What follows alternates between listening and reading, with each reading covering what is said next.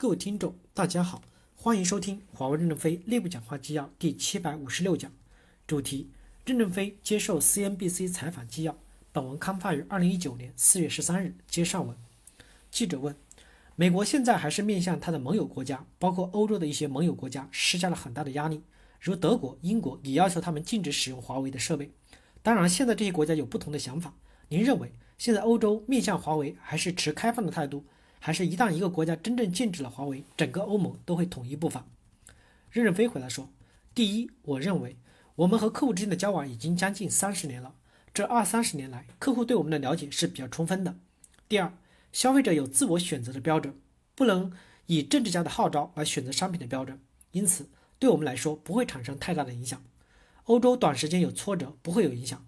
我可以简单的告诉你一个数字：今年一季度我们的终端销售的增长超过百分之七十。”网络设备的增长，去年是一，是负一点五，今年一季度增长了百分之十五，也就是说，我们还在增长，并没有衰退，说明对我们的没多大的影响。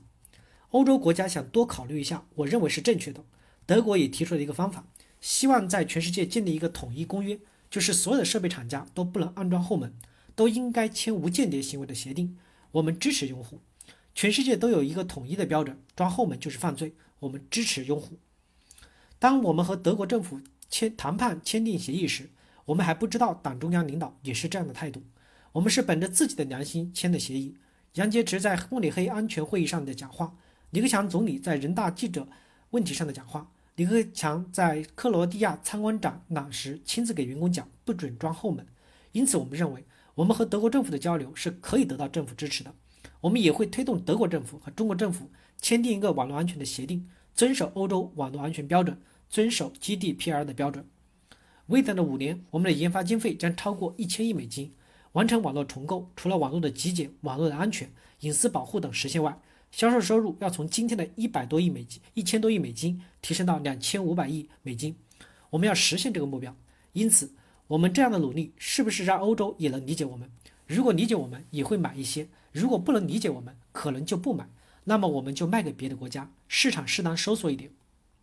记者问：“您会不会支持这样的一种做法？无间谍协议应该覆盖所有的公司，包括美国的企业。您觉得这是面向未来的一个正确方法吗？”任正非回答说：“这是别的国家，我没有权利去要求别的公司也要遵守这个协定。但是我们会率先遵守这个协定，支持德国政府提出这样的协定。我们率先遵守，别的公司应该怎样的态度，我们是无权要求别人的。”记者问：“孟晚舟现在正面临着美国提出的引渡要求。”自从他去年十二月份被扣押以后，您感觉如何？任正非回答说：“我认为最主要的问题，一个人是否有罪，第一点是有没有事实，第二点是不是有证据。这些事实证据在法庭公开透明的情况下晒出来，这时再做出公正公平的判决。只要做到这一点，我们认为这是解决问题最根本的方法。我自认为，可能他们没有那么多的证据，也没有那么多的事实，因为我们公司公司自创建以来就是夹着尾巴做人的。”不觉得我们自己有什么可骄傲的东西，可以凌驾在任何法律知识、任何国家的法律、任何国家的技术之上。如果我们不遵守法纪，可能一天都活不下来。现在已经进入了司法程序，我们相信司法程序能解决这个问题。更何况美国和加拿大的法律是公开透明、公平公正的，因此我们等着法庭对这个问题做出结论。